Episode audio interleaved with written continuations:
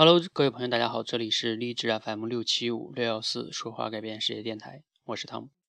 那不知道你平时啊会不会思考一些人生看似没有用的问题，比如说人为什么会活着，人这辈子到底活着有什么意义？OK，反正我会想。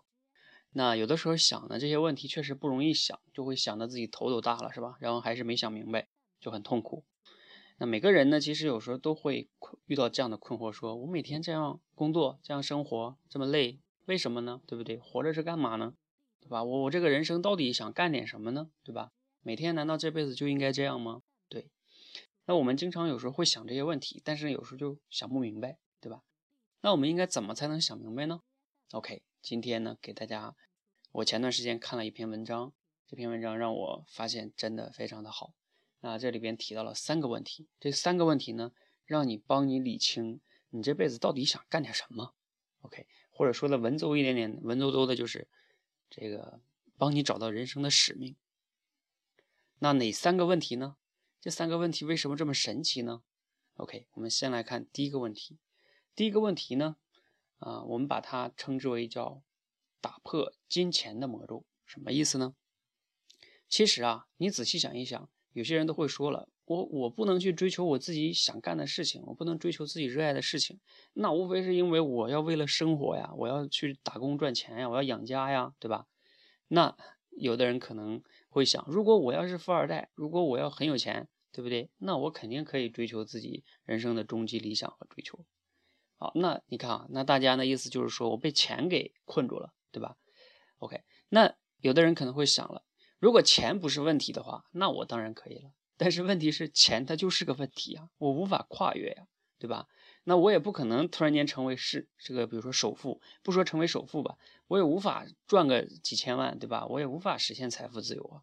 那这个时候我就会陷在这个里边呀。所以我想那些什么所谓的终极人生追求，好像没有用啊，对吧？那问题来了，对你确实。不太容易能成为首富，你也不太容易能赚到几千万，呃，或者上亿，对吧？啊，不像王健林一样，随随便便定个目标就是定一亿，是吧？那我们普通人该怎么办呢？你怎么能打破金钱的魔咒呢？然后去慢慢的找到人生中那个让你心动的事情呢？这里边有一个非常非常智慧的问题，这个问题是这样的，就是你并不需要你的人生啊，比如说有赚到五千万啊，或者是实现财富自由。而是你问自己这样一个问题：说，假如我们做所有的工作都是一样的收入，比如说这个收入就是五千元，然后福利待遇也一样，对吧？换句话说，就是清洁工跟阿里的总裁跟世界五百强的 CEO，你们的收入全是一样的，包括你跟国家主席的收入也是一样的，就是没有收入上的高低之分，大家赚的钱都是五千块钱每个月，对吧？待遇也一样。那么，请问？如果全世界的工作收入都是一样的，待遇也是一样的，请问你会去做什么呢？OK，你仔细的回味一下这句话：假如全世界的工作收入都是一样的，都是五千块钱，你会去做什么呢？也就是不，大家不用比钱了呀，对吧？那这个时候你可以去做什么呢？其实呢，这个问题在我看来挺有意思的啊，因为呢，你就可以真正的去做一些你想做的工作。对吧？就不用在那想说，那我得赚高工资啊，高工资才是成功啊。啊，那有的人可能又会说了，那这不是成了大锅饭了吗？大家都赚一样的钱，不成大锅饭了吗？这跟以前中国的大锅饭有什么不一样吗？不一样。以前的大锅饭是，比如说生产队，对吧？大家都在那儿农场里干活，你也是农场的一份子，然后到时候平均分这个粮食。但是这个不一样是什么呢？全世界现在今天的全世界有各种各样的工作，对不对？所有的工作室都是五千块钱，你可以按照你自由的意志去选你想干的工作。比如说，你就想去啊做一个画家，那你就去做个画家呀。你就想做一个，比如说这个小说家或者是什么都可以，对吧？或者当个老师啊，我不想当什么 CEO 了，对吧？这就是你的选择啊，没有基于这个金钱高低贵贱之分的选择。甚至呢，这个文章中作者还提到了，真的有可能有的人呢就想去做一个，比如说什么地图采集员啊，或者做一个导游，或者做一个蛋糕师，对吧？他就觉得很好啊。甚至还有的人可能都会说我想做一个清洁工，为什么呢？因为我不用动脑子呀，我可以很勤奋的把它做好，也没有那么多的心理压力和竞争。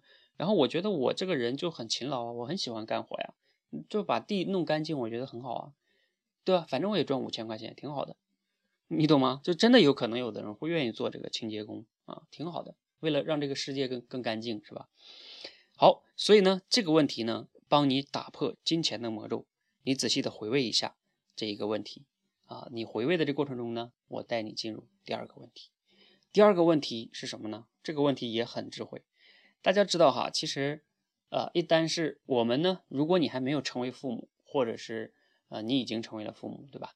那都会遇到这样的状况，就是父母嘛，经常会给孩子，比如说从大学填志愿的时候，就会给孩子规划啊，你这个应该报什么什么专业，对吧？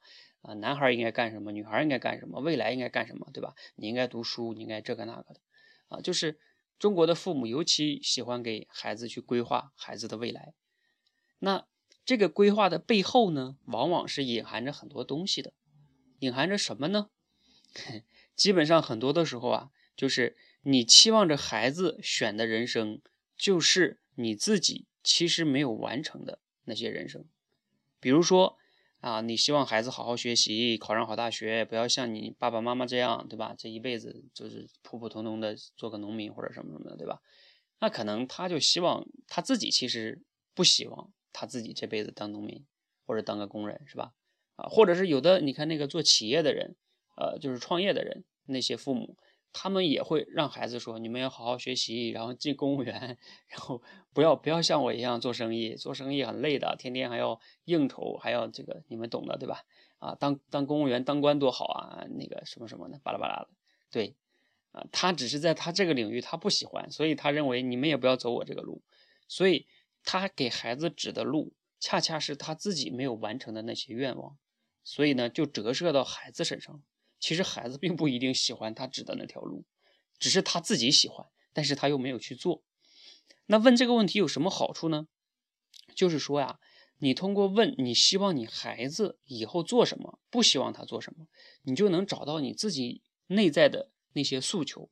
其实很多的时候，就是你自己现在。这一生不想做什么，或者是你希望这一生做什么，只是你折射到孩子身上，你通过这个线索啊，就把这个给暴露出来了，然后你就认识到了，哦，原来其实我想要的人生是这个样子的，也许你还来得及改变哦，对吧？这就是第二个问题。第二个问题呢，也非常非常的智慧哈。好，你在品味第二个问题的时候呢，我带你进入第三个问题。那么第三个问题是关于什么的呢？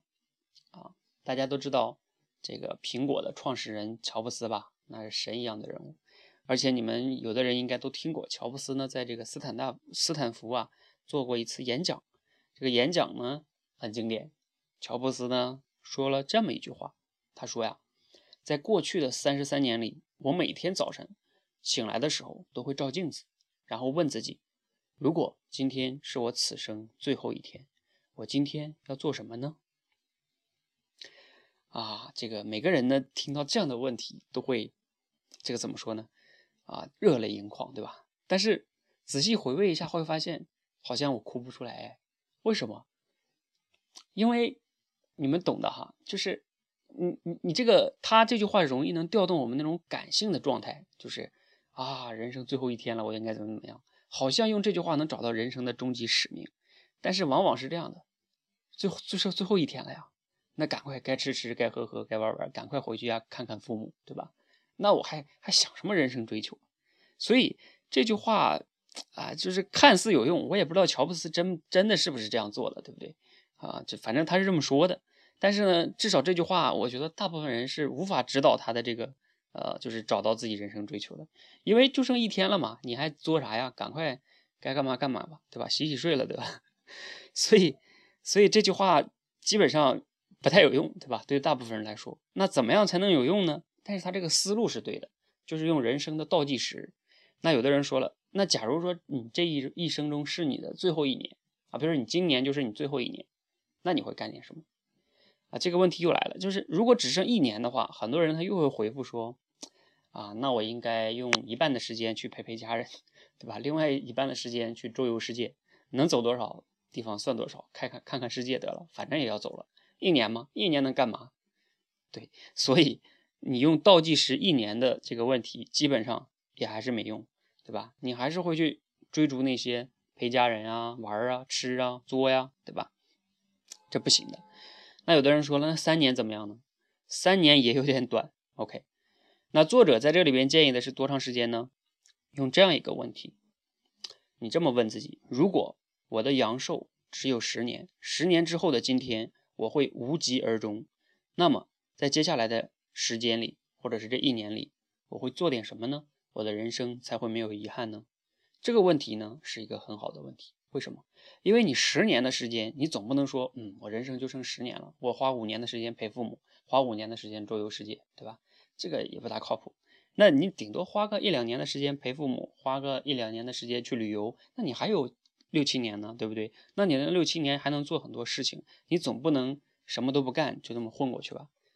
啊，因为我们大部分人有时候我也会想这个问题，就是我们的人生是没有倒计时的。虽然我们都知道我们的人生终点是死，但是没有一个确定的时间说，对吧？你就十年就会死啊，所以就不着急，然后呢就拖啊，就各种的拖，所以。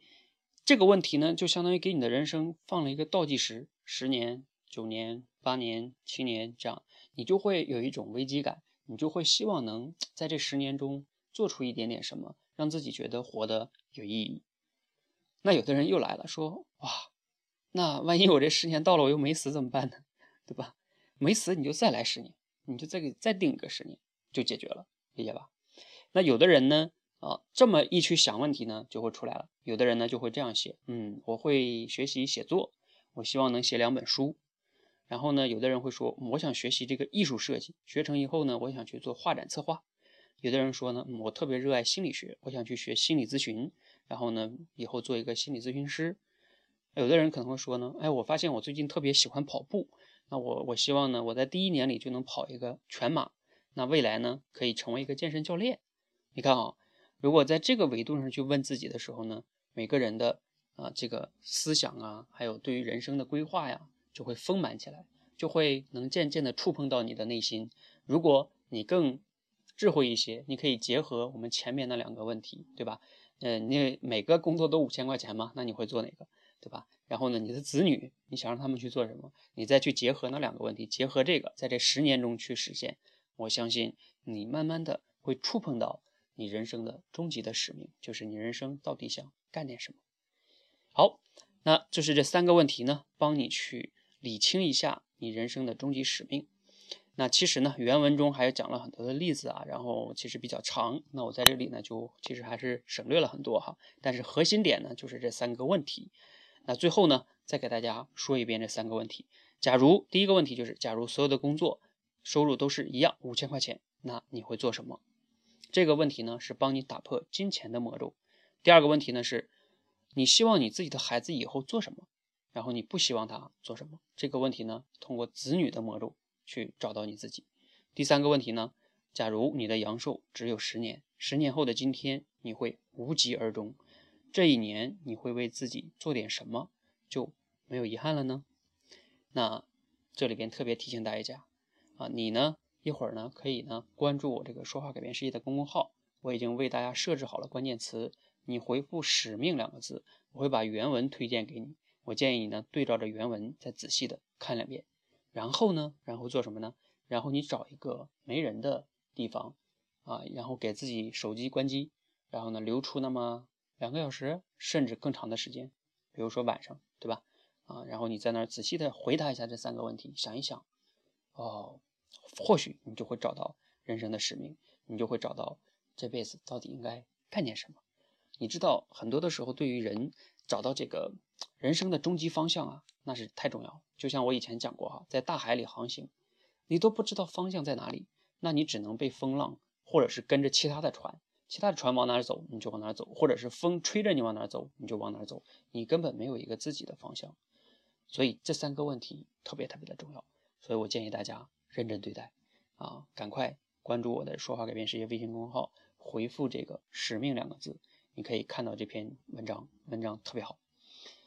好，那如果你觉得今天的节目呢对你有启发、有收获，你可以点个赞；如果你觉得对朋友也有启发，记得转发给他。如果呢你愿意送我一些荔枝，那欢迎，谢谢大家。好，再次呢感谢大家的收听，谢谢大家，谢谢。